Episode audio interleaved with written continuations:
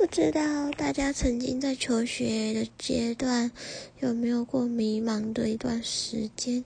我相信很多人应该都是会有啦。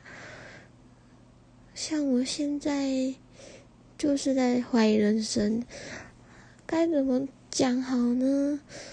应该一切的开端都是从国三升高一的那段时间吧。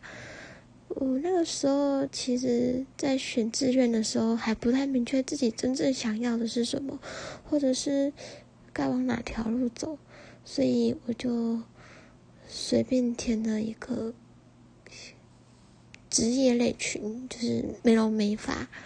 然后，当我真正踏入这个东西的时候，发现真的是不好学，可是如果你认真去学，一定会有收获。然后其中也发生过很多职场上发生的事情。其实到现在我还是很排斥要去实习的。嗯，可能不光是因为我对这个科越来越没有兴趣，然后也跟。职场上的人合的不太来，但是总不能要求每个人都会喜欢你这件事情，我是知道的。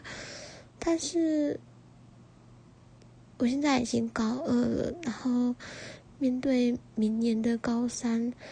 我也剩不久的时间就快毕业了，所以我想要趁这段时间赶快好好沉淀一下自己，思考清楚接下来该往哪条路去走，是该继续往这方面继续发展，还是可以考虑换个自己可能会有兴趣的东西。